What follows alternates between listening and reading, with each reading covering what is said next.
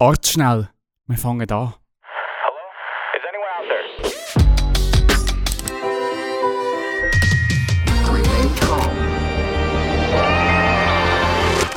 there? Sind wir wieder in unserem Sparte-Podcast Central Park. Der, Pass auf, du hast jetzt das nicht gemacht. der oder? Podcast, wo es um. Gott, Popkultur und das Leben geht. Er hat's gemacht. Wir sind Central Arts, wir haben das Art im Namen und darum wird es Zeit für eine Folge voller Wortspiel mit Art. Oh nein!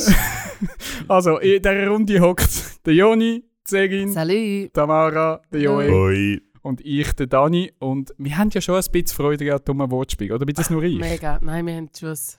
Also, sie sind, Also- sie sind einfach so, Clean. die sind so schlecht. Ja? Also, eh, dann bin ich heute jetzt der Jonathan. Nein. oh.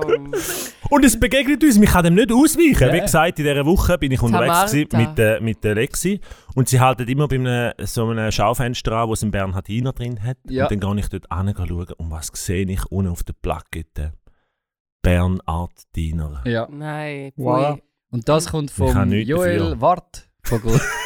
Also, der Joni, der Joni ist schon definitiv angekommen in dieser ja, Folge. ich, also, gell, und Tamara, ich meine, ich habe gesagt, wenn sie das jem, wenn sie jemals irgendwie so eine Dekolädeli unter Ja, dem Namen Bob ja. Art rausgibt, dann kündigt hat sie im die Namen, ja. Stimmt, Dann kündigt die. Freundschaft. Ich meine, da kann wirklich sonst alles passieren, aber das nicht. Bitte. ist prädestiniert. Mein Papi hat jetzt im Familienchat ist er ein Bündnerrand gewesen von äh, Kunst im öffentlichen Raum von Bad Ra. So, ich kann jetzt ein bisschen aufpassen, um zu sagen Bad Ra Garz. Ich kann es fast nicht sagen. Sagen. Es ist auch nicht so gut, wie man es wahrscheinlich fast kaum kann aussprechen kann. Genau. Also, wenn heute in dieser Folge äh, das ein oder andere Wortspiel mit Art fällt, wir können es ja so machen. Wir, äh, wir können es einfach zwischendurch können eine Bewertung abgeben. Also, ob jetzt ich das Wortspiel machen oder dem von der Joni wird sich auch nicht können beherrschen. Da können wir, glaube ich, Gift drauf nehmen. Rating von der Serie wird einfach immer minus 1 sein. Ein beliebiges. Wortspiel mit Art. Richtig. 1 bis 10, ich könnte es einfach reinrufen, wenn eins irgendwie fällt. Also zum Beispiel wie Art, aber herzlich. Buh! Ähm, Eine Zahl, eine Ah, Zahl Zahl. zwischen 0 und 10. einfach Mm, reinrufen, zwei. weil ich habe euch keine Karte mitgebracht. Mm, Minus Also. zwei. Gut, die letzte Folge sind wir ja verschont geblieben von dieser ominösen Checkliste und das Mal ist sie zurück und sogar physisch zurück. Nein, und ich es nicht gross. Joni, kommst du da an? Ja. Die Eineinhalb ist, Meter Abstand ist eingehalten worden. die ist für dich und ähm, du darfst die heute äh, ja, abarbeiten. Mega gut. Kuss geht aus ab Marketingabteilung. Kuss geht aus einer Marketingabteilung. Und wir legen los mit unserer Share-Session. Jeder von uns hat etwas mitgebracht, das er entdeckt hat aus Popkultur, Gott und dem Leben. So in diesen Themenbereich haben wir immer etwas dabei. Genau. Also, lass uns loslegen ähm, mit dem Mann rechts von mir mit, Achtung, Bart. Mm. Mit Bart.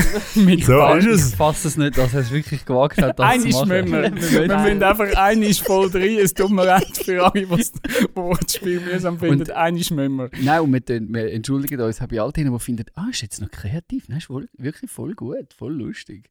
Weil Also, wir finden, not. Artlädeli wollt Na. aufmachen. Da sind eure Das sind eure Inspirationen. Inspirationen. Ich habe mir auch noch ein paar auf der Liste. Auf meiner Wortspielliste. Ihr seid einfach aber- dann in der gleichen Kategorie wie wirklich alle Coiffeuse und Coiffeure, die einfach, Harmonie. Und das wäre dann auch mal ein Erfolg. genau. Touch my Haar. Genau. Also, Joel mit Bart. Du bist Mit dran. Bart. Genau, ich habe das letzte Mal ähm, schon wollen bringen und jetzt habe ich überlegt, wie steige ich in das Thema ein. Ähm, und zwar sind wir letzte Woche, das wissen die meisten nicht, haben wir ein Ausflügel gemacht, beziehungsweise Planungstag von Central Arts. Wir sind ins Bündnerland gegangen und haben dort Engard in. ins, Mm. Yes. Nein. Minus drei. Ja, Engadin. das war ein Fünfe. Ja, schon was. ins Engadin sind wir, unter Engadin. Und ähm, haben dort ein Schloss besucht vom Not Vidal. Mm. Not Vidal, für die, die ihn kennen, er ist ein sehr bekannter Künstler, vor allem im asiatischen Sprachraum. Und er kann, oder er macht, das sagt er auch selber, innerhalb von zwei, drei Stunden macht er einfach irgendwie 15 Bilder und die werden für Tausende von Franken werden die verkauft. Also das ist ein riesen Markt. Leute stürzen sich auf die Skizzen, die er macht, auf die silbernen Skulpturen. Also wirklich crazy. Also der hat innerhalb von der letzten Jahre, Jahrzehnte auch sehr, sehr viel Geld gemacht. Einfach wegen dem Kunstmarkt. Also der macht irgendeine Skulptur, einen Turm und das und die Leute stürzen sich auf die Kunst. Wahnsinn. Eben, ich, ich habe das Gefühl, in der breiten Bevölkerung kennt man ihn nicht, aber Leute, die aus dieser Szene kommen, dort ist er ja fast ein Gott. Also das ist krass. Also wir haben das selber können sehen, dort, der hat sich jetzt auch schon ein Schloss gekauft für irgendwie 8 Millionen. Und das ist schon noch krass, wenn man mit etwas Analogem so viel Geld kann machen kann. Ähm, und das hat eben damit zu tun mit dem Kunstmarkt. Und das ist jetzt so eine Einleitung auf das Thema, das ich eigentlich sprechen ähm, Was ist eigentlich mit der digitalen Kunst? Mhm. Was ist eigentlich mit der digitalen Kunst? Und was jetzt kommt, ähm, da weiß ich nicht ganz, ist das jetzt der Start von etwas, wo da entsteht, wo wir in 10, 20 Jahren werden noch dran denken, hey, wie hätte man das noch können irgendwie als Hype ähm, bezeichnen? Dabei ist das etwas ganz Großes, wo die ganze Kunstszene wird revolutionieren. Oder vielleicht ist es auch nur ein Hype. Und Celine wird im Jahr sagen, «Boah, so 2021. Voll. April Kann 21 sein. Es kann sein. Trotzdem ähm, habe ich das Gefühl, passt das in den Podcast. Und zwar geht es Wissen ihr um alle, von was er redet? Natürlich, Nein. du auch. Es fängt Kann mit. N an drei Buchstaben. hört mit FT auf. NFT. Genau, NFT-Kunst. NFT steht für Non-Fungible Token. Ich bin froh, hast das du gesagt. So Non Fungible Token. fungible. Fungible heißt ersetzbar. Ah, also ja, etwas ja, ist ja. ersetzbar. Zum Beispiel Geld, das kannst du ersetzen. Also 10 Franken kannst du mit 2 5 lieber ersetzen und so weiter. Du kannst es vervielfältigen etc. Non-fungible ist zum Beispiel eben ein einzigartiges Bild vom Not Vital. Oder im Digitalen kennen wir das zum Beispiel von Domains. Eine Domain gibt es nur wirklich einmal. Die kann es nicht zweimal geben, die gibt es wirklich nur einmal. Darum gibt es auch immer den grossen Run auf die Domain. Und werden teilweise horrende Summen bezahlt, wenn einer irgendwie vor Coca-Cola Coca-Cola-Domain gekauft hat. Dann kann er noch ein Vermögen verdienen, wenn er das an Cola verkauft. Oder artfend.ch oder so. Oder artfan.ch. genau, das sind so, eben non-fungible heisst, es ist nicht ähm, vervielfältigbar. Und das ist das große Problem bis jetzt immer ein von der digitalen Kunst oder eben im Kunstmarkt digitale Kunst kannst du einfach tausendmal reproduzieren und darum hat es ja auch keinen Wert oder die Analogkunst das hat der Künstler in dem Moment entworfen und das hat der spezielle Wert, weil das von dem Künstler, da gibt es nur eine Version. Es gibt eine einzige Version, ein Unikat und darum ist auch in dem Kunstmarkt haben gewisse Bilder von Warhol, Picasso etc. einen unglaublichen Wert, weil das ist das Original, wo die Person dann gezeichnet hat. Und darum ist das eben ein riesen Business auch. Also in den Auktionen, das ist, da geht es wirklich um Millionen. Und bei NFT ist es eigentlich so, dass du jetzt kannst äh, Kunst, ein Kunstwerk, wir gehen nachher noch darauf zu sprechen, was inzwischen schon, was man inzwischen alles kann ersteigern. Aber du kannst irgendein Kunstwerk kannst du aufladen und das in die Blockchain einspeisen. Kleiner Exkurs Blockchain kennen ihr vielleicht, das hat momentan ja die letzten zwei, drei Jahre wird das auch extrem gehypt mit den ganzen Kryptowährungen, Bitcoin, Ethereum und so weiter. Blockchain, das ist eigentlich, wenn man sich vorstellt, ist eine Währung, die nicht zentral gespeichert wird, sondern es ist, jetzt einfach mal schnell einfach erklärt, das wird auf ganz vielen Rechnern ist das verteilt. Und das ist eben jetzt, genau, und das kann sich ja auch vermehren, darum, das ist die Geldwährung und jetzt der Token, Non-Fungible Token, der ist eigentlich auch in einer Blockchain inne. Das heißt, du hast dann wenn einen Code unter der Token, das ist eigentlich wenn ein, ein Code und der ist auf Tausende von Rechnern über die ganze Welt ist der gespeichert, dass das, dass das, dass der Code nur einmal gibt. Also der kann nicht einfach äh, reproduziert werden oder kopiert werden. Der gibt es einfach nur einmal und das ist eben auf so vielen Geräten gespeichert.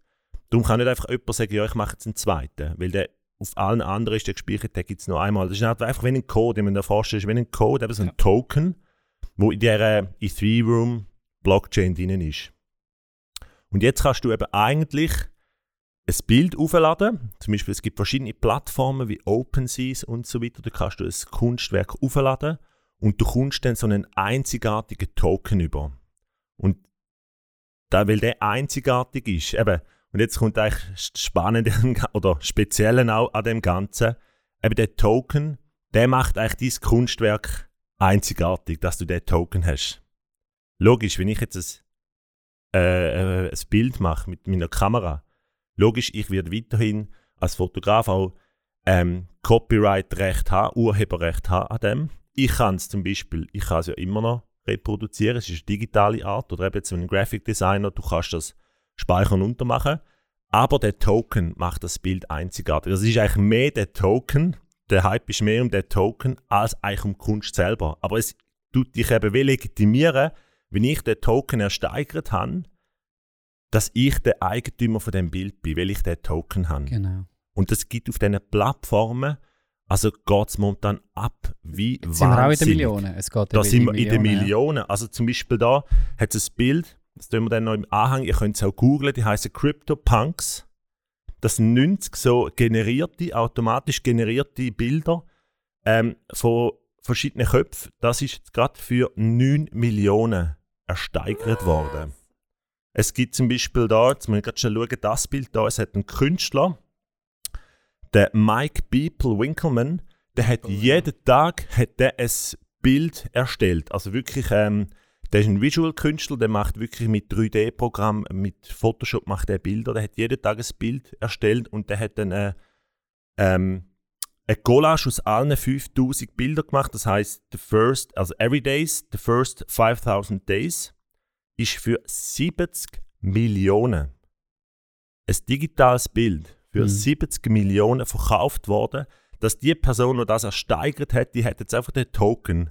Die kann sagen, hey, ich habe den Token von dem Bild. Also das ist ein digitaler Token, ich schnell. Das ist ein ein digitaler Token. Du brauchst, kennst Güssel eben so, wie wenn man Es- irgendwie so ein Stadthaus eröffnet. es gibt gewisse Leute, die dann wirklich, also zum Beispiel bei Christie's, der grosses Kunstauktionshaus, die machen teilweise dann, dass du einen Rahmen bekommst mit einem QR-Code oder so. Aber du brauchst eben wirklich so ein Wallet, wo in dieser Blockchain drin ist, also es ist wie ein Konto. Du zahlst eben dann auch mit Kryptowährung, schlussendlich. Hm. Und du hast dann eigentlich dann die, äh, ähm, das, den Token hast du in deinem elektronischen digitalen Portemonnaie hast du den sozusagen drin. Es geht jetzt halt einfach steil, äh, nur vom Prin wegen dem Prinzip, oder? Weil du jetzt plötzlich etwas Digitales kannst besitzen. Und das ist ja vorher nicht wirklich möglich, möglich gewesen. Du kannst jetzt wirklich sagen, ich bin der, der das hat und man kann es nicht vervielfältigen. Und diese Idee geht im Moment halt gerade richtig, richtig steil. Nachfrage und Angebot. Genau, Genau. das erste Mal, wo du wirklich eben dann halt nur ein Token zum Beispiel von etwas hast. Und sich, eben, es kommt natürlich jetzt darauf an, also der, es gibt ganz viele jetzt, die auch eine grosse Fanbase haben, eben, dort stürzen sich die Fans natürlich jetzt drauf und überbieten Voll. sich. Von der Kate Moss kannst du irgendwie drei Videos im Moment ähm, ersteigern. Das eine heisst, glaube ich, irgendwie Sleeping with, Ka with Kate Moss, wo, wo sie irgendwie ein, äh, ein, ein Video von sich hat vom, Mo- am Morgen früh, irgend so etwas. Also zum Beispiel der Finn Kliman hat ja auch ähm, so Animationen aufgeladen und auch schon irgendwie Also Jingles hat er vor allem. Jingles, das sind Jingles hat er sie genau. gewesen. Also Musik, so 30 oder eine minütige Jingles, glaube ich, zusammen noch mit jemand anderem und haben es, glaube ich, 100 von denen haben's, haben's verkauft. Also wer definiert, welche Kunstwerke so einen Token überkommen? gar niemand. Also Das ist momentan frei. ist, also es ist Ja, du also zum musst es Beispiel schon eben aufladen. Du musst es über so eine Plattform aufladen. es gibt Plattformen und dort Mhm. du es dann eigentlich Genau. auf. Also, Also, wenn du nicht Teil bist von dieser Community, kommt niemand auf die Idee, Mhm. sagen, ah, etwas von dir ähm, wird jetzt, äh, kommt jetzt in das, in das System hinein. Aber es wenn du dich jetzt würdest registrieren dort, äh, Ja. Joel, dann was ich schon gemacht habe. könntest du... Okay, jetzt kommt es aus. Also du kannst heute... Millionen Kunstwerke. Okay, welches Foto Du, du kannst heute ein Foto von dir dort äh, ähm, zum Verkauf anbieten. Zum Beispiel, ja, ich habe jetzt zum Beispiel, ich habe jetzt, jetzt gerade Porträts von euch gemacht und ich könnte Die jetzt eigentlich die aufladen. Natürlich haben ja natürlich eure Rechte an mir abtreten, Äh, euer Persönlichkeitsrecht. Gerne die Verzichtserklärung, musst du uns zuerst noch unter das Gericht haben, wo wir unterschrieben haben. Aber da wäre jetzt eigentlich noch spannend, für welches Bild am meisten geboten wird. Nein, aber es ist ja wirklich, also das absurd, absurd ist ja wirklich zum Beispiel die NBA, ähm, die amerikanische Basketballliga, die hat jetzt schon Videos, so Kurzvideos aufgestellt vom irgendwie LeBron, wenn er irgendeinen Dank macht. Und da wird schon irgendwie eine Viertelmillion für das Video geboten. Also die tun Videos suchen. Nike hat den Crypto, Crypto Kick, heisst der glaube ich, einen Schuh, schon aufgetun, dass du eigentlich Eigentümer von einem Schuh bist. Ähm, sogar Tweets Also, eben, es ist wirklich. Darum frage ich mich, wie absurd ist es und oder wie mehr kommt das in Gang? Eben, wie fest ist es ein Hype? Eben, sogar Tweets, die rausgegangen sind, kann man jetzt kaufen. Ich habe Also- eine Verständnisfrage, sorry, darf ich schnell? Also Ich- wenn jetzt du ein Bild auflädst und das würde für, weiß auch nicht wie viele Tausende Franken, würde das jemand ersteigern und nicht den Token, ist denn der, der den Token hat, der entscheidet dann auch, ob das wie und ob das Bild überhaupt vervielfältigt wird. Also du dürftest dann quasi das Bild gar nicht benutzen, ohne dass du den Ich Token-Inhaber bleibe ich bleib Urheber. Ich bleibe Okay. Urheber als, als Fotograf. Er ist eigentlich, und eben das ist das Spezielle, oder ich könnte jetzt das Bild eigentlich noch weitergeben. Er ist unter Kopieren, er ist wirklich eigentlich theoretisch nur der Eigentümer von dem Token. Eben, ich würde ihm wahrscheinlich dann das Bild schon schicken, in Originalformat, aber er ist eigentlich, es geht eben wirklich nur um den Token. Das ist, eben, ich könnte das Bild immer noch weitergeben. Ja, aber weißt du, es ist, es ist gar nicht so absurd. Eben, denk einfach auf den, auf den analogen Kunstmarkt. Du hast jetzt einfach plötzlich im Digitalen, das wir im Analogen schon längstens haben. Ja. Es werden schon längstens ja Konzepte verkauft, zum Beispiel. Eben, klebt die Banane an die Wand. Es kommt ja niemand, der sich nicht mit Kunst beschäftigt. Und auch die, die sich mit Kunst beschäftigen, übrigens, es kommt niemand daraus, wieso dass dann jetzt äh, an die Wand geklebte Banane eine Million wert ist. Das ist ja einfach, also der Kunstmarkt an sich ist immer schon random gewesen oder hat sich zu etwas entwickelt, wo dann random ist. Ähm, und man kann dem einen, einen, eigenen, also einen, einen eigenen Wert beimessen. Also es gibt halt einfach Leute, die das als Investitionsmarkt oder als Investitionsort irgendwie anschauen. Wenn dort natürlich grosse Beträge hin und her gehen, kannst du dort mitmachen und kannst die Beträge in die Höhe treiben, kannst handeln. So läuft es. Also es ist, ich finde es eben gar nicht so wahnsinnig verrückt. Es tut es jetzt einfach in einem neuen Gebiet auf. Tendenziell müsstest du eher jetzt mal schnell probieren einsteigen und, und dort äh, ein bisschen mitwuseln, weil das wird sich dann auch wieder ein bisschen legen, oder? Mhm. Also überrascht hat es mich auch nicht, wo das losgegangen ist, dass man jetzt eben so etwas auch kann abwickeln kann, dass das eben und dass die Leute dass das hypen und dass da viel Geld ausgegeben wird. Beim Digitalen habe ich mich dann einfach gefragt, ich meine, ich meine, Möglichkeiten und das Material ist ja irgendwie gefühlt noch viel endloser, als, als man es im analogen Markt Ja. irgendwie hat. Klar kannst du sagen, ja, man kann auch Ideen verkaufen, wie eben eine Banane an die Wand kleben. Das ist ja auch schon sehr abstrakt in dem Sinn, weil ja eben Bananen und das Klebbandtier dort in dem Fall nicht gehört, sondern eigentlich einfach ähm, die Idee. Aber da ist ja so viel Material im Internet und wo irgendjemand mal erstellt hat, irgendwie rum, wo man jetzt potenziell könnte verkaufen könnte. Also das, das wird wahrscheinlich einfach nicht ewig. Also ich meine, sonst ein gemalte Kunstding, dort hast du ja nicht äh, Millionen von Leuten, die gerade gleichzeitig in einer Woche weiss nicht, wie viele Bilder gemalt haben. Aber es wird ja Millionen von, von Tokens werden ja jetzt gleich auch nichts wert sein, oder? Wahrscheinlich, ja. Und Oder einfach für den Moment etwas wert sein. Genau. Und der, ich habe das Gefühl, es ist ein Hype, der dann gleich wieder vorbei ist. Also Christie's versteigert ja jede, jede Woche, Ja. fast jeden Tag Ja. irgendwo. Also das ist ja schon krass, wie viel Geld das ja dann gleich im Kunstmarkt drin ist. Also jetzt rede ich vom Analogen. Mhm. Es, es, es hat immer irgendetwas, wo jetzt in neue Höhen aufkatapultiert wird und jetzt 100 Millionen oder 200 Millionen Wert hat, auch im Analogen. Also immer ist irgendjemand bereit, zum Geld irgendwie zu investieren in der, in der Kunst. Und wenn du sagst, eben oft das Trading auch mit analoger Kunst, das ist ein Trade. Also eben die Leute, teil- also es gibt viele, wo, wo vielleicht auch an der Kunst selber interessieren, aber es gibt auch ganz viele, die einfach eben investieren. Hey, ich wollte in das investieren, habe es irgendwo dann in einer Ausstellung, in einem Museum, tue ich es ausleihen, dass die es können ausstellen aber es ist eigentlich eine Investition. Irgendein ist tun es wieder verkaufen. Also das, da wird auch viel traden und das ist da genau gleich eben mit Kryptowährung, im ganzen Blockchain-Geschichte. Das ist auch Investment, wo Sicher. viele da machen. Es, es, es hat schon, ich, ich finde, es hat auch etwas Interessantes. Eben, wenn jetzt du den Markt, wo offensichtlich spielt, wenn du jetzt den probierst zu nutzen, dann finde ich es noch interessant. Also auch lustig irgendwie. Also auch ein bisschen absurd, total. Aber, also ich habe die Story gehört von, von dem einen Model, also ein, ein, ein Künstler hat eine Ausstellung gemacht und hat, glaube, Twitter-Bilder von verschiedenen äh, Leuten aufkopiert auf, auf ähm, riesengroße Formate und die ausgestellt und die Bilder nachher verkauft und Geld damit gemacht. Und ein Model hat sich eben recht aufgeregt über das, dass das überhaupt möglich ist mit ihrem Bild, hat das dann wieder genommen, sich vorne angestellt, sich fotografieren lassen und hat jetzt ähm, mit so einem NFT mehr Geld gemacht als der andere Künstler und eigentlich ihren Verlust können damit, also gefühlten Verlust oder übertrumpfen. Das ist- habe ich jetzt irgendwie noch eine lustige Story gefunden. Sie hat dann irgendwie Downloading Me, irgendwie so etwas hat es glaube ich irgendwie geheißen. Das habe ich irgendwie noch spannend gefunden. Die hat dann gefunden, okay, ich nutze jetzt einfach Gunst von der Stunde, mach das, ähm, nutze das für mich selber. Es ist ein bisschen, es ist nicht nur ein bisschen, es ist mega random, aber ja, ist jetzt halt, ist jetzt halt ein Markt. Aber auch einfach ein Hobby für mehr Bessere. Es kann sich ja kein Normalsterblicher leisten, denn so ein Bild sich zu ersteigern. Ja, aber das ist ja bei der analogen Kunst ja so. Ja, ja, voll. Der ganze Kunstmarkt ist ja einfach für, ah, ich zahle jetzt schnell eine Viertelmillion. Ja. Ich weiß nicht, ob das ähm, die Endlösung ist. Also weißt du, um digitale Kunst einzigartig zu machen, eben, es ist dann immer so der Token, wo dann das einzigartig macht, nicht das Bild selber. Ich, aber ich habe den Gedanken schön gefunden. Etwas Digitales, das, eben- das eben auch so einen Wert kann haben. Eben, vielleicht gibt es da dann irgendwie noch andere Möglichkeiten, dass das etwas Einzigartiges ist und irgendwie, dass das nicht reproduzierbar oder kopierbar ist und dass das, das dann wie auch einen Wert hat oder so einen Zeitwert, wie analoge Fotografie vor x Jahren, wo du heute in den Museen gehst, geh anschauen. Dass das irgendwie auch ähm, Kunst, digitale Kunst von dieser Zeit, die jetzt gemacht wird, dass das in 50 Jahren irgendwie auch nochmal einen speziellen Wert hat. Ähm, das habe ich schön gefunden, an der ganzen Idee. Mhm. So abstrus, das vielleicht auch klingen mag oder eben auch nicht. Wir sehen es, was daraus entsteht, aber ich habe irgendwie den Gedanken noch schön gefunden. Ja, auch digitale Kunst von dieser Zeit, dass das irgendwie auch einen Wert wieder überkommt und nicht einfach nur wahr ist, wo dann irgendwo auf einer Harddrive landet, dort bleibt oder irgendwie.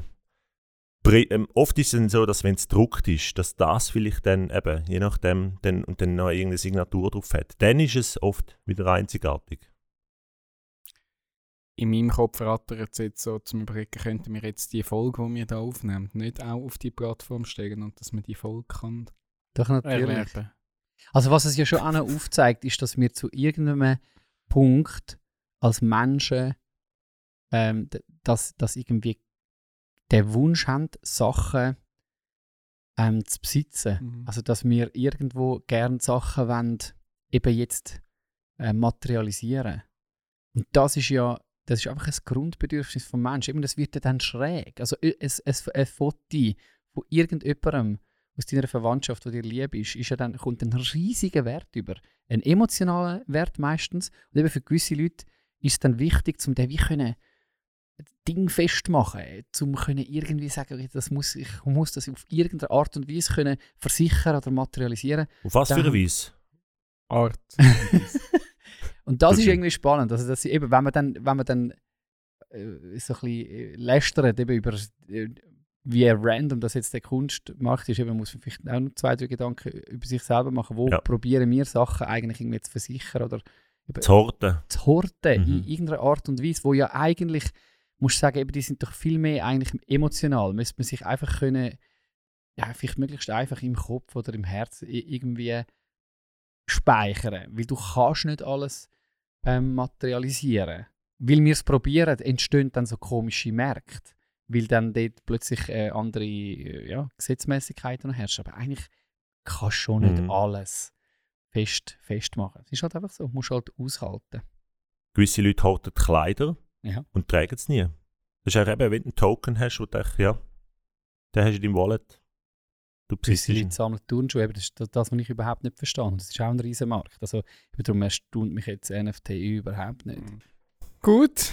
Ja, Zurück zu danke. dir. Also, also falls ich Also noch... sollen wir es jetzt machen oder nicht? Kein Wort Was, die, die, Folge, die Folge verkaufen? Mi- Oder misch- allgemein mi- mitmischen? mischen Scheiß oder Also ich nicht? habe mal einen. Account erstellt, ich, hab kann Geld, aufladen. Also die Joey hat einfach die Möglichkeiten. Hm. Ähm, Das wäre eigentlich eine neue Art zum Fundraisen. Uh. Ja, schau, es ist einfach so, also wenn, wenn das stimmt, was Finanzerinnen und Finanzer immer sagen, dann ist es, wo du viel Geld kannst machen, kannst du auch viel Geld verlieren. Das Ja. musst du einfach wissen. Von dem her, wenn du das willst, wenn du genug risikobereit bist, do it. Und Ja. sonst, wenn du es dir nicht kannst leisten was ich jetzt für sagen, mit, mit unserem kleinen Unternehmen, ah, ich glaube nicht. Also ich will auch nicht mit unserer Buchhaltung darüber reden, dass wir, ähm, wenn wir das Fundraising machen, Ende Jahr, Du, schau, wir machen es jetzt mit Bitcoins. Äh, könnt ihr das bei euch irgendwie in der Buchhaltung dann reinnehmen? Also, Die würden uns köpfen. ich meine, es ist ja super, dass man online kann spenden auf unserer Homepage. Jahresbericht gibt es dann zwei Ähm. Spalten, Schweizer Franken und Ethereum. Ja, nein, das, das wird dann schwierig. Also wenn wir gerade schon ei. bei uns sind, einfach zur Erinnerung, uns kann man nicht irgendwie festmachen, man kann uns auch nicht besitzen, man kann uns höchstens auf verschiedenen Plattformen folgen und schauen, was wir so Yes. machen. Instagram, Facebook, YouTube, falls du das noch nicht hast, mach das. Und hit the bell! Wie geht das schön? Und Ja. schau, Ja? Die Glocke. die Glocke. Glocke. abonnieren. Einfach mal die Glocke. Glocke anklingen. So. Und ihr Tun. übrigens gewusst, was gescheite Kunst ist? Nein. Smart. Nein, Okay, nein, nein, Selin, nein. der ist Raid! Raid, Selin! Das ist ein Siebli. Ah, das ist aber gut. Komm. Ey. gut. Also, ein Sieben Tamara hat mich besser bewertet, darum gehen wir jetzt zu Tamara. Sieben von der Selin ist äh, so viel wert wie ein Neun von allen anderen. Ja. Mu- Muss man es so machen, wenn man will reinkommen? genau, man muss einfach, wenn mir ein Zehni gibt, der ist dabei. Oh Leimer! mein Gott. Also, ich habe ähm, eine ganz simple Filmempfehlung mitgebracht heute. Und der Film heißt Und morgen die ganze Welt. Wer hat ihn gesehen von dieser Runde da? Ich bin jetzt wie nicht ganz Ich sicher. auch nicht. Den noch einen Der Titel Ja. sagt mir eben so viel, dass ich eben das Gefühl habe, ich gesehen, aber ich bin nicht sicher. Nein, also ich erzähle euch ein bisschen zum Inhalt. Natürlich so, dass ihr ihn äh, gerne noch könnt schauen könnt. Wie gesagt, es ist ja eine Empfehlung. Ähm, es ist ein deutscher Film. Inhalt ist eine 20-jährige junge Frau äh, aus gutem Haus, studiert Jura im ersten Semester, ähm, will die Welt verändern oder Deutschland verändern und ist alarmiert, also spielt in der Jetztzeit, ist alarmiert durch den ganzen Rechtsruck und die politischen äh, Entwicklungen und will sich dann irgendwie positionieren. Ah, jetzt. Ich habe nur den Trailer gesehen. Geht in eine Kommune, ähm, go leben, findet Freunde, oder, die die gleichen Anliegen teilen. Eigentlich so äh, Antifa, sage ich es richtig? Studie.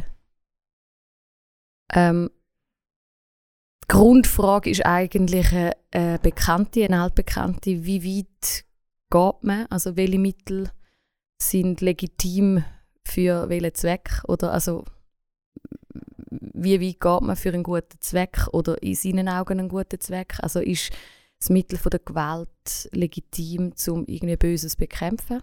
Eigentlich einen gewaltfreien oder Widerstand oder eben nicht? Und an dieser Frage zerreiben sich natürlich dann auch die jungen Erwachsenen in diesem Film. Und morgen die ganze Welt, habe ich nicht gewusst, ist ein Songziele. Also der Titel vom Film ist ein Songziele einem Lied, das in Deutschland verboten ist. Also höchst ironisch eigentlich der Titel, der gewählt ist.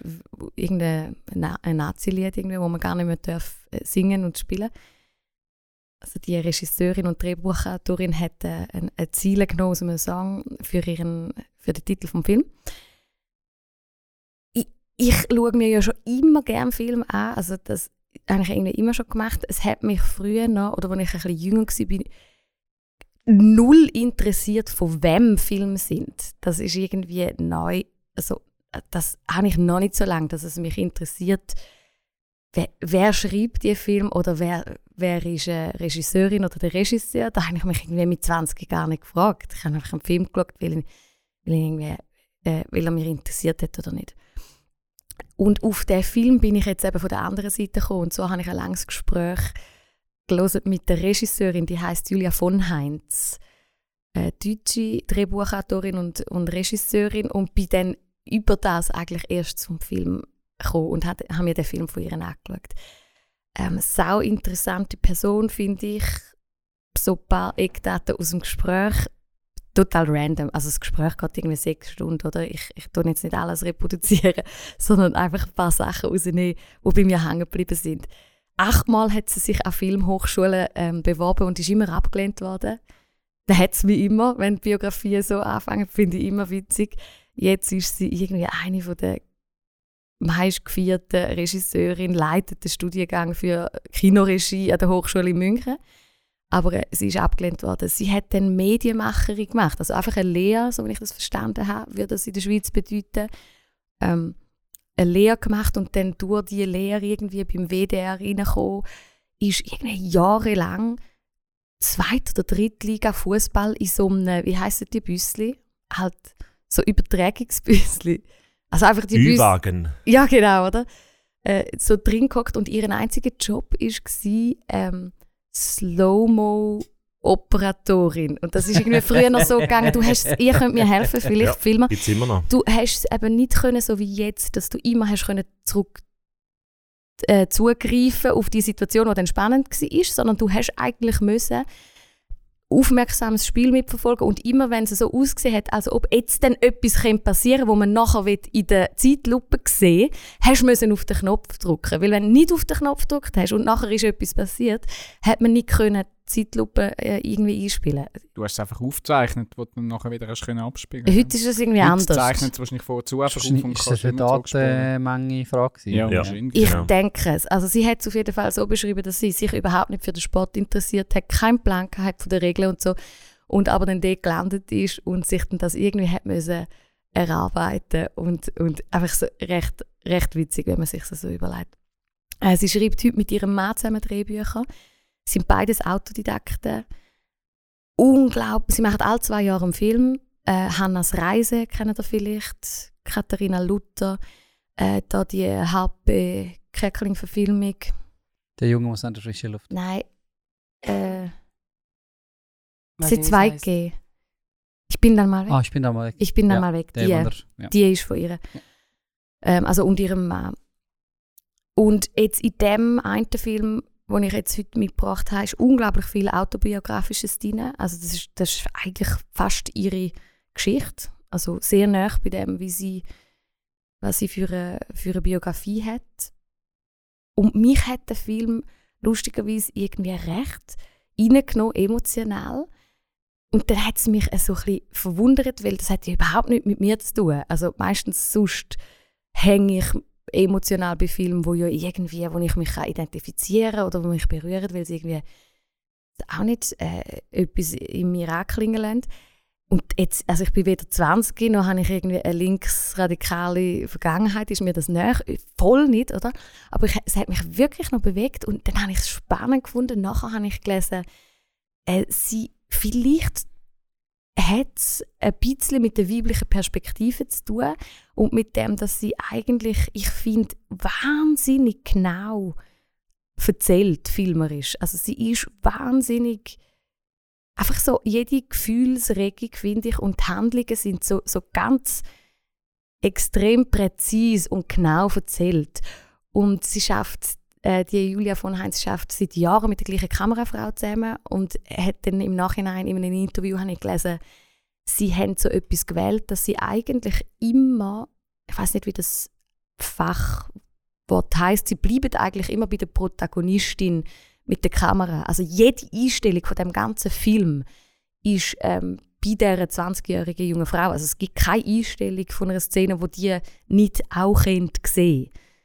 Die äh, Luisa heißt sie, die Figur vom Film. Also es ist eigentlich immer das, was sie direkt sieht oder die, so einfach näher bei dieser Figur. Es ist nie äh, irgendwie eine ganze totale oder eine, eine andere Situation, wo die gar nicht dabei ist.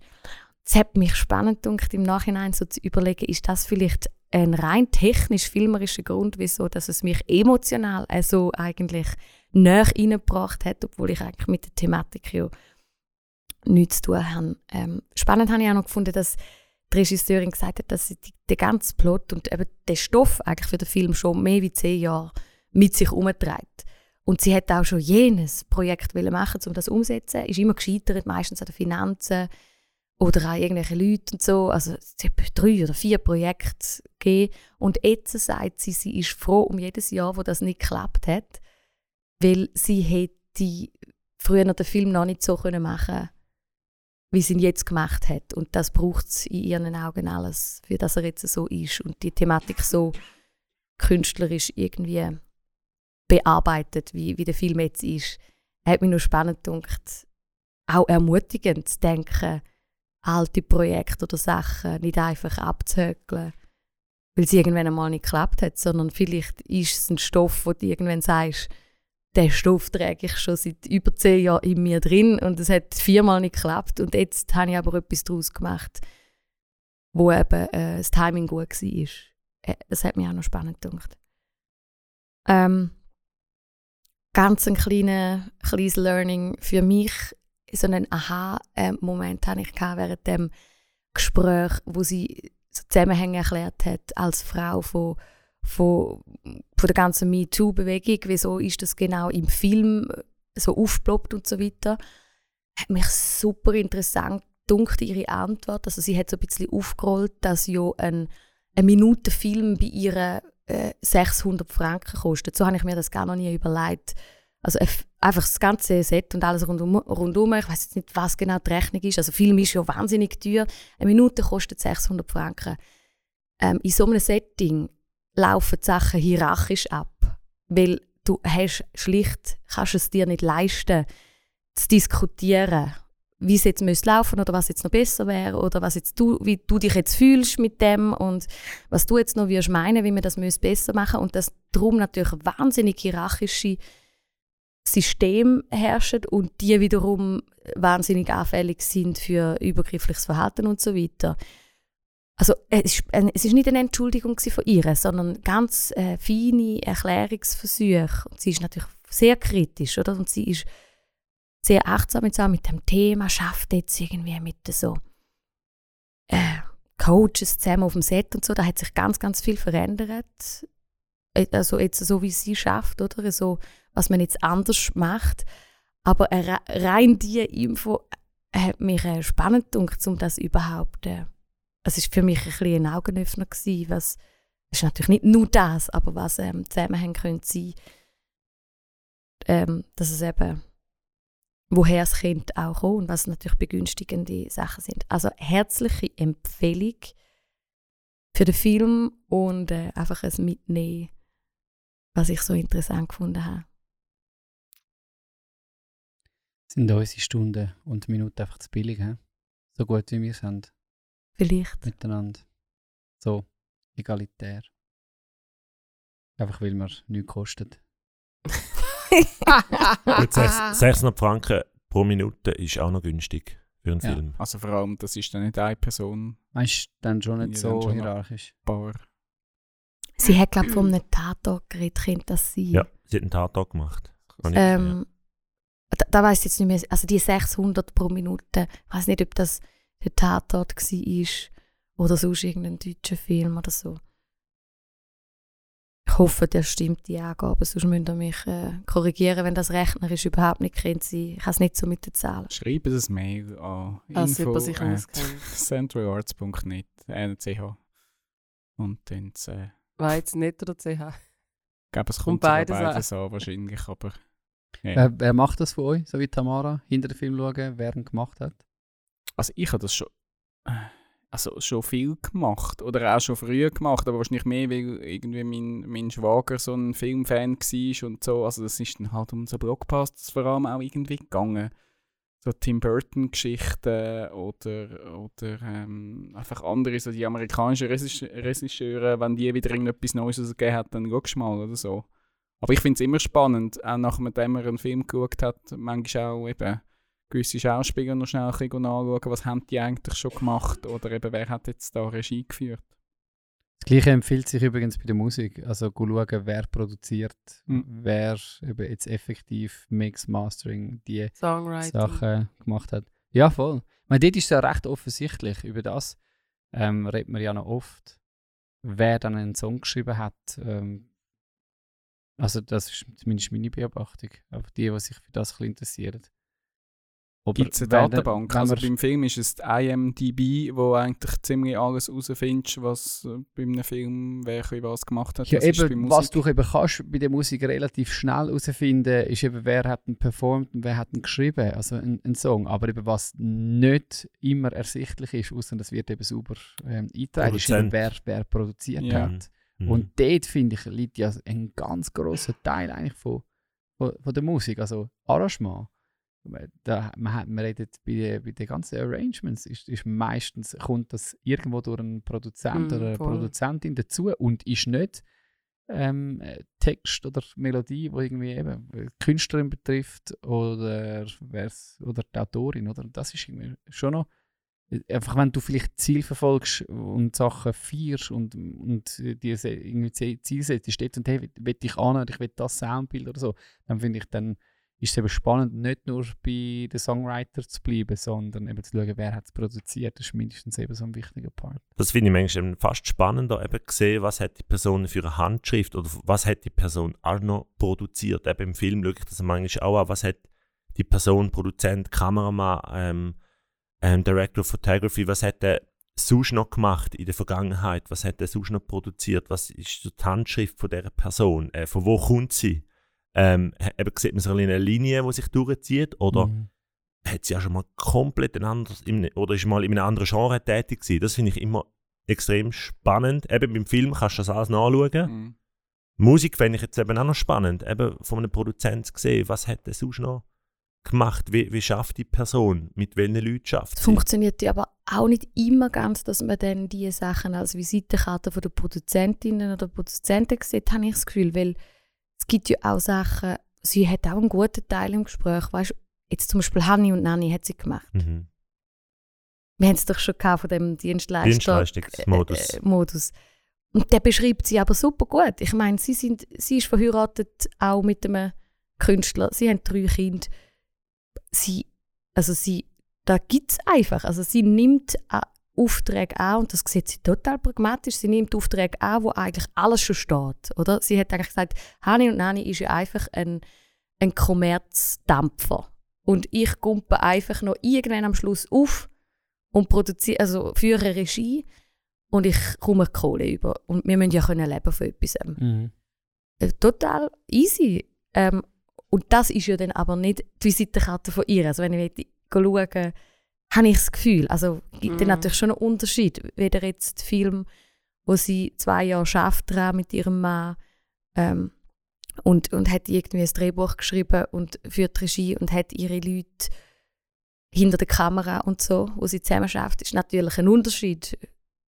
Drum, äh, also ist mir die Frage, kann man immer von dem Zeugs nachher das als Visitenkarte äh, oder Aushängeschild von diesen Leuten hinter sehen? Das geht schon nicht ganz auf, oder? Nein, Gott, schön. du kannst ja auch immer eine Entschuldigung bringen. Du kannst immer sagen, ich war jung und brauchte das Geld. Ja, bei der Musik habe ich das Gefühl, ist das schon so. Bei den grossen Namen, dort, das hörst Der John Bellion, das hörst du, was der im Moment produziert. Der ist ja, Ja, im Moment. Top wenn 10. du jetzt noch zurückgehst, wenn sie, wenn sie das äh, Ganze schaffen, auch in Ja, ja, Anfang voll. eben dann kommt dann irgendwann der Moment, äh, ja, sorry, ich ha- Schämt man sich dafür, oder was? Die meisten machen das, ja. Ich, ich finde es gar nicht schlimm, es zeigt einfach eine Entwicklung. Aber eben, der, von dort ich, kommt eben- ja wirklich der Spruch, ich war jung und brauchte das Geld. Irgendwie hast du müssen, ja. Aber das finde ich eben dann manchmal spannend. Eben, schaust du die Timeline an und denkst so, hey, wie ist die Person dazu gekommen, so einen Film zu machen? Das passt jetzt gar Ja. nicht.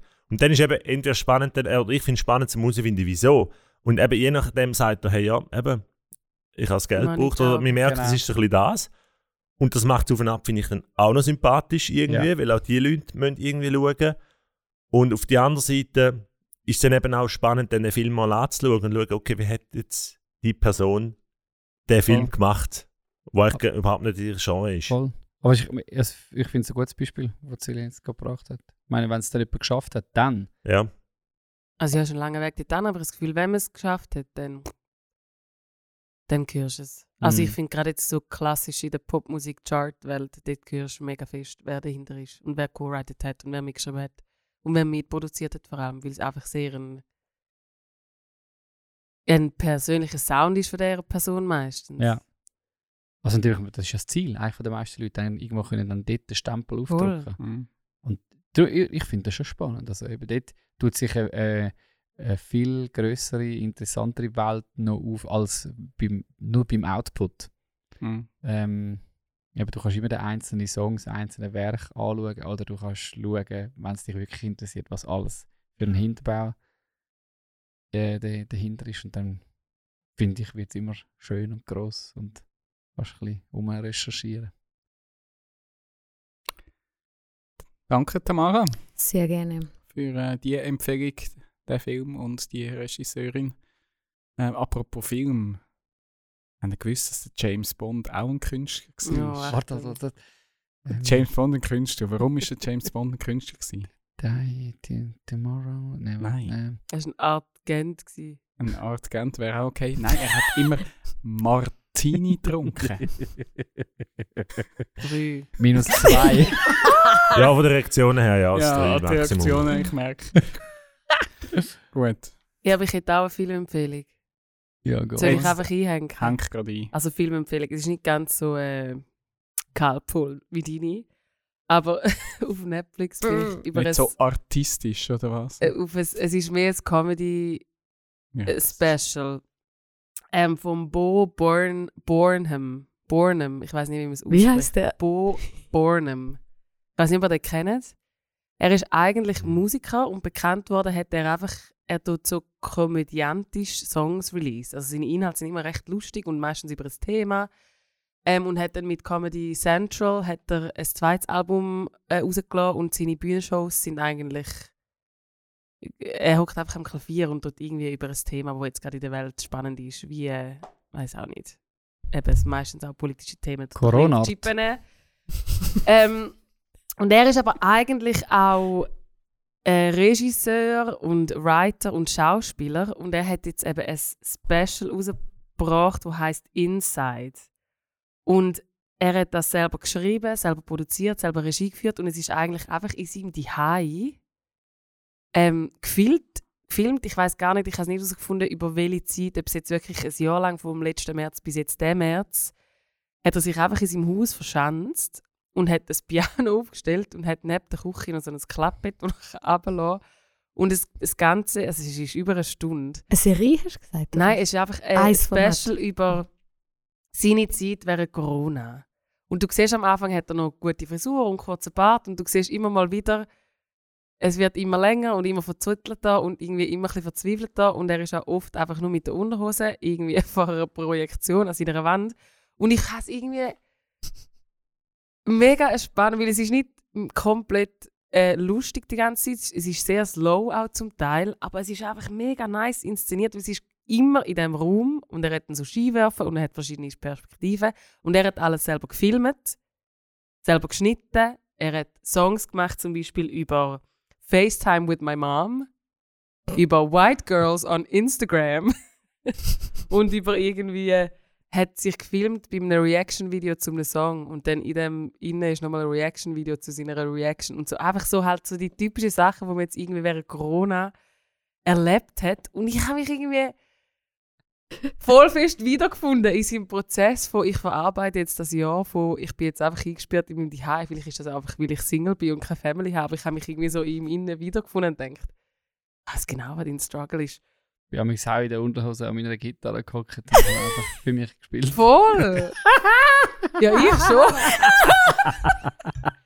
Und es ist einfach mega witzig gemacht. Könnten wir ein. Reaction, äh, hast du ein Video von dem? Soll Wir würden dann reagieren. Reaction? Da würden wir dann schon reagieren. Gut. Ich habe einfach das irgendwie eine witzige Idee gefunden, weil ich gefunden habe, hey, ich kann eh nicht jetzt von Leuten auftreten, ich schreibe ein Programm. Und es ist auch einfach ich bei mir daheim und ich filme alles, ich schreibe alles und ich mache Songs und er hat ein anders performt. Es sind geile Songs zum Teil.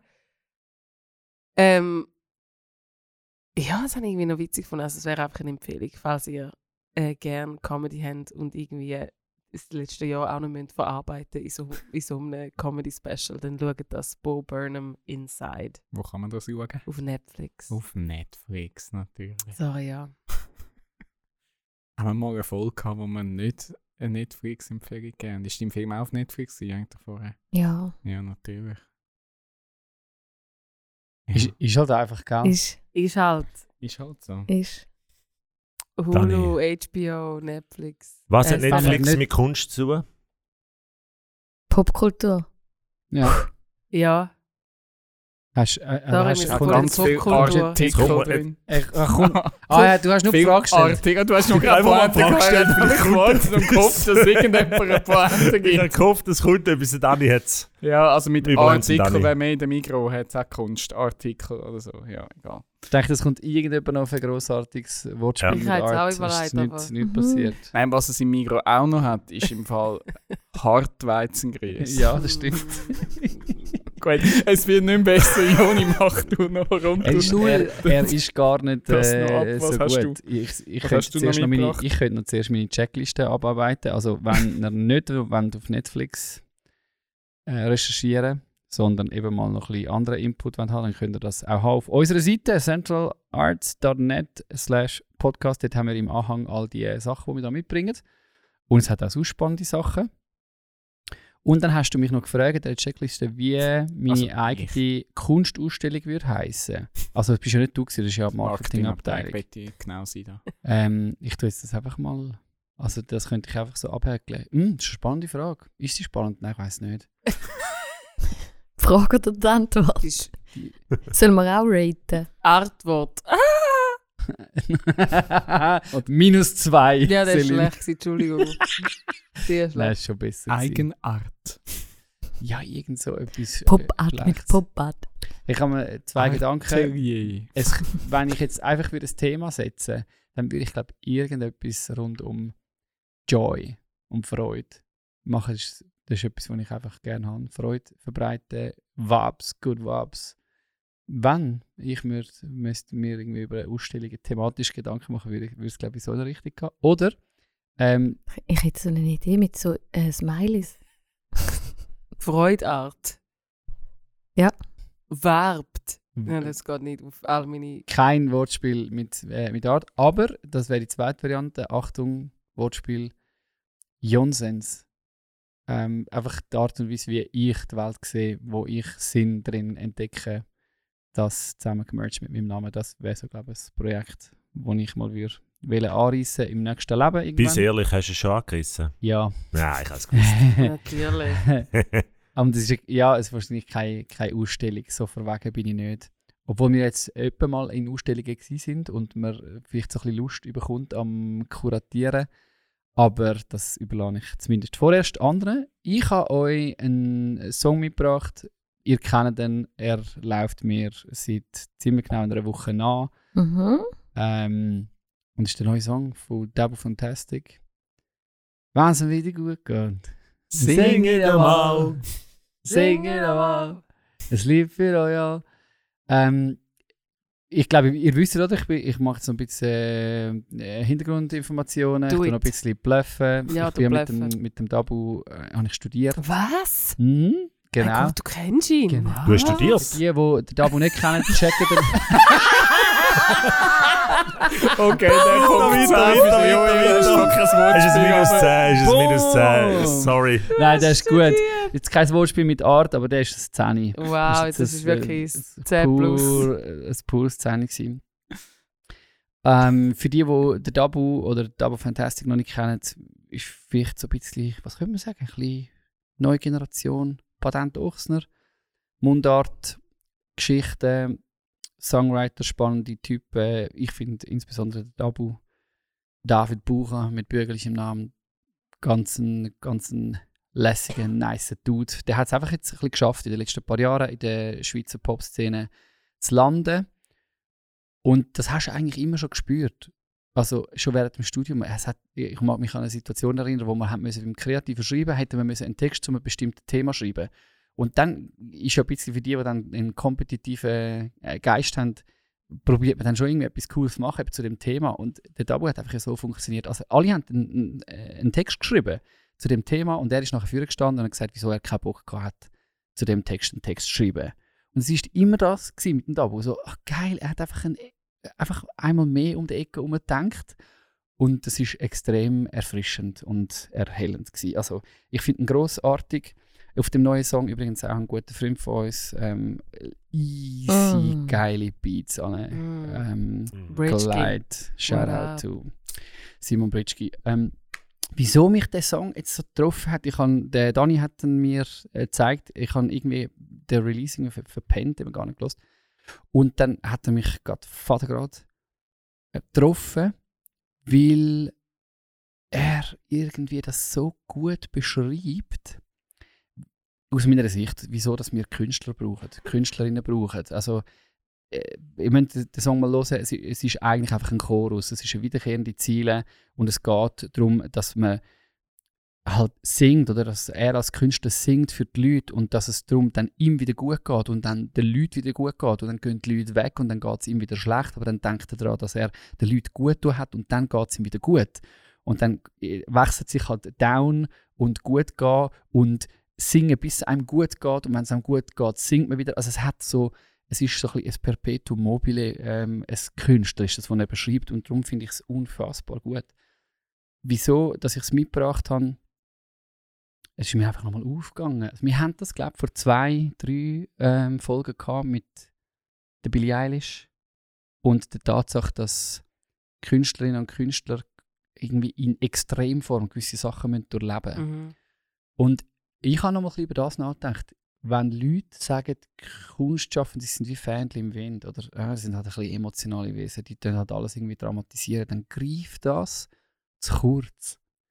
Was der da beschreibt äh, und was ich jetzt so gut finde, dass das jetzt auch kommt, also seine Verarbeitung ähm, von Corona, so nehme ich es wahr, ist die Wechselwirkung, die jetzt gefehlt hat. Und ich glaube, das ist das, wo vielleicht ganz viele Leute, die selber nicht kunstschaffend sind, und vielleicht auch viele Kunstschaffende selber nicht, nicht ganz ähm, durchblicken oder umarmen. Und mein Plädoyer wäre eigentlich, dass man die Wechselwirkung einfach akzeptiert und umarmt. Also was heißt Wechselwirkung?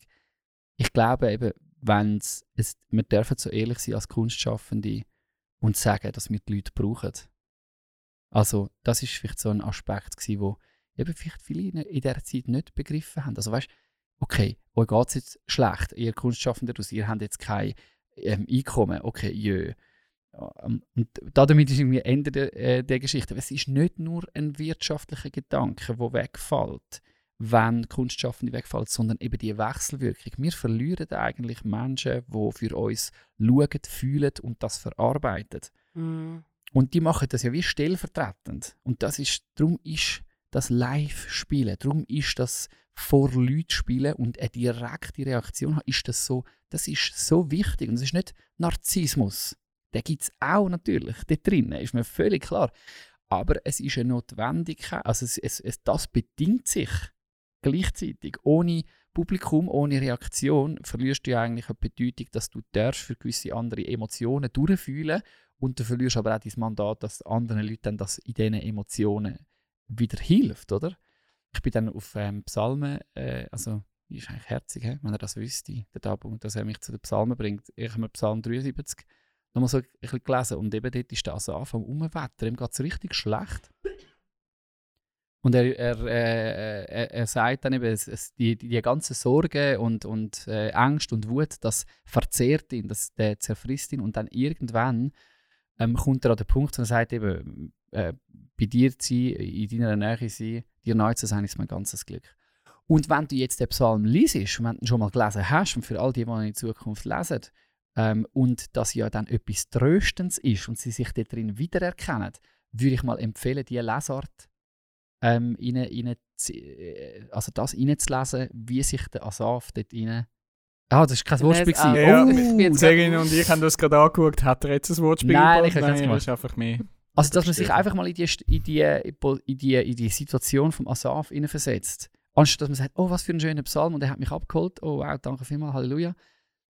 Sich eigentlich in einer dankbaren Haltung in Asaf versetzt und sagt, ah, ist irgendwie cool, hat der Typ die Emotion für mich durchlebt, hat Mhm. er sie aufgeschrieben und sie hilft mir jetzt. Das ist eigentlich das, was ich, was ich ähm, so schön finde, insbesondere in den Psalmen. Insbesondere in der Kunst. Und der Dabu hat das in dem, dem mega simplen Song, Mhm. hat das au- aus meiner Sicht aus großartiger Art und Weise eingefangen. Ähm, ja, also das wäre so ein bisschen mein, mein Plädoyer, ähm, dass man das noch ein bisschen mehr wieder wertschätzen. Einfach wenn Leute irgendwie Schmerzen, Leiden, Emotionen durchleiden, dass die das ja für den, und das nachher in Kunst zum Ausdruck bringen, dass wir dafür dankbar sind für das, weil sie für uns, eigentlich stellvertretend für uns, Emotionen durchmachen, die uns helfen, uns selber dann zu verstehen. Ich habe ein Interview, Mhm. sorry, darf ich unterbrechen? Unbedingt. Ich habe ein Interview gesehen mit dem Tommy Versetti. Das ist ein äh, Rapper, ein Hip-Hop-Künstler in der Schweiz, auch schon ewig lang dabei. Der hat jetzt ein äh, EP, das er rausbringt. Äh, äh, Patient Null. Ist es richtig? Ich glaube. Und er hat eben dann auch im Interview gesagt, also ich weiß nicht, ob es jetzt äh, reinpasst, aber er hey, er fände es mega schräg, dass in der Kunstszene, in der Schweizer Kunstszene Corona so wenig verarbeitet wird in der Musik. Voll. Weil er findet, hey, wir sind seit eineinhalb Jahren in dieser Pandemie Voll. und in den Charts hast du nur wupp, wupp, wupp, wupp, wupp, bis geht's allen gut. Songs, als wäre nicht gewesen. wo er dann findet, hey, das fände ich ja super schräg, weil die, sie haben ihn dann kritisch gefragt, ist jetzt das einfach ein Corona-Album? Und er hat gefunden, ja, voll. Ja, das sind eineinhalb Jahre gewesen, wo krass waren. Er hat nicht mehr können spielen, er hat sein ganzer Alltag ist auf den Kopf gestellt worden. Das hat einfach die ganze Welt lahmgelegt. Das habe ich irgendwie spannend gefunden. Und dann ist mir eben auch am Dabu sein Song in den Sinn gekommen. Und ich dachte, ah, das ist irgendwie eine schöne Form, wo, weil der Song, ich habe ihn auch nicht kennengelernt und den, ich habe ihn die noch ein paar Mal gelesen, am Dabu seinen Song. Und ich habe auch gefunden, hey, der hat mich irgendwie abgeholt. Weil es eben etwas ausdrückt, wo man wahrscheinlich fühlt, aber ja dann selber vielleicht auch nicht kann so ausdrücken Und es war dann irgendwie schön, gewesen, dass dann jemand ja die Sprache findet für einen. Genau. Und das habe ich auch gefunden, als er das so gesagt hat, der Tommy, ich gefunden, hey, ja voll. Man hat viel, also ich habe das viel zu wenig gehört in, dem, in der Radiomusik auch Leute, die das irgendwie einfach verarbeitet haben. Das muss nicht niemals mega traurig sein, aber gleich also, hey, das war crazy Monate gewesen. Und wieso kommen die in der Kunst eigentlich nicht vor? Also vor allem jetzt in der Musik. Also das wäre die Ermutigung von der Selin. Verarbeitet das Zeug mal und haut es raus. Also Mhm. es ist wichtig. Und eben ruft uns die, die Wechselwirkung, das ist das Wort, das ich für mich jetzt noch ein bisschen mitgenommen habe. Wieder in Erinnerung. Und die finde ich gut. Eben so, man sollte glaube ich auch nicht die Kunstschaffenden gerade jetzt in, der, in dieser Zeit nicht, nicht so abkoppeln, nicht abnabeln und sagen, ja, ihr da draußen halt, eben, ihr sind halt die Feinfühligen und euch geht es jetzt irgendwie Mhm. schlecht. Nein, das ist eben eine Wechselwirkung. Wir sind Teil von einer Gesellschaft, haben eigentlich ein Mandat, zum Sachen fühlen, beschreiben Mhm. und zu verarbeiten. Und wenn dann das zurückkommt in die Gesellschaft, dann nachher eben ist es ja nicht nur einfach, oh, du hast dich jetzt halt irgendwie müssen ausdrücken und hast nichts Besseres zu tun gehabt, sondern man könnte sagen, danke vielmals, hast du das stellvertretend für mich durchgefühlt und es trägt etwas zurück in die Gesellschaft. Und wir, glaube ich, haben den Auftrag, das auch zurück in äh, unsere Kirche, in unsere christliche Mhm. Community auch hineinzutragen.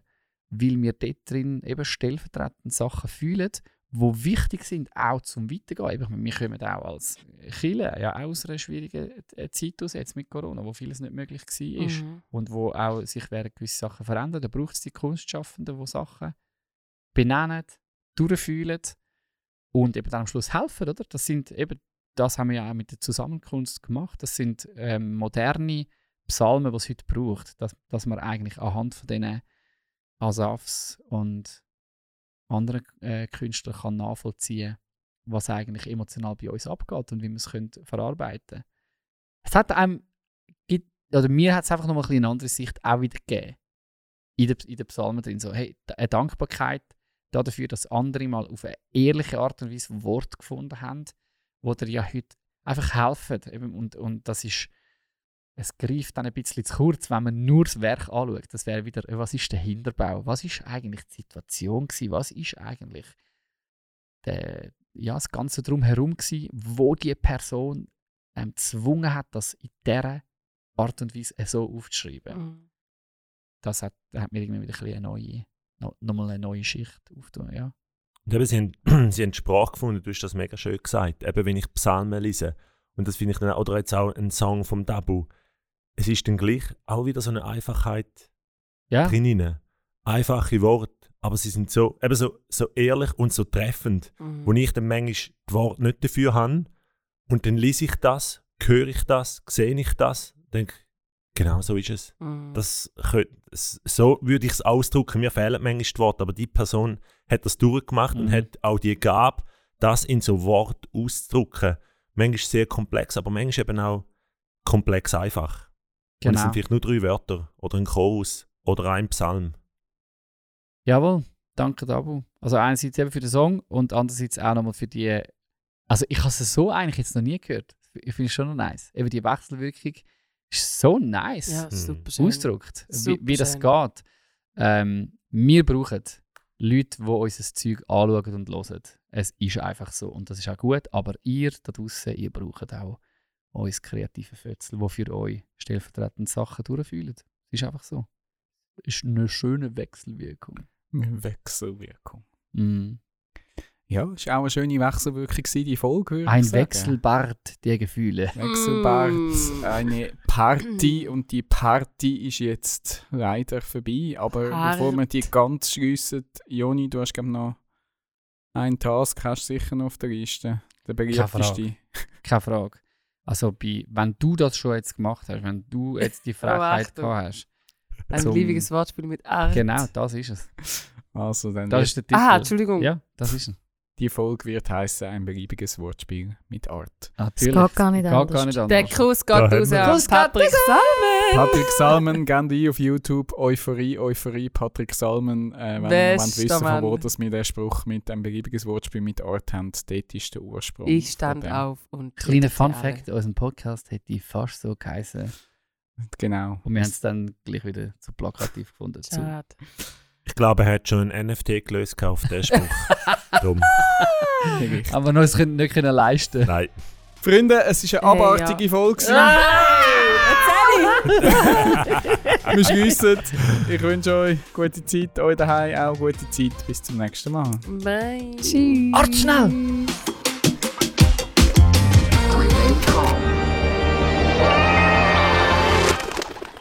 Calm. Artistisch gsi du. Was Nein, habe ich noch auf der. Liste gehabt? Also ich hätte noch irgendeinen... Den Mozart hätte ich noch gehabt. Und äh, neben, neben unserem Haus machen sie jetzt eine Kunstgalerie auf. Die ist jetzt quasi benachbart.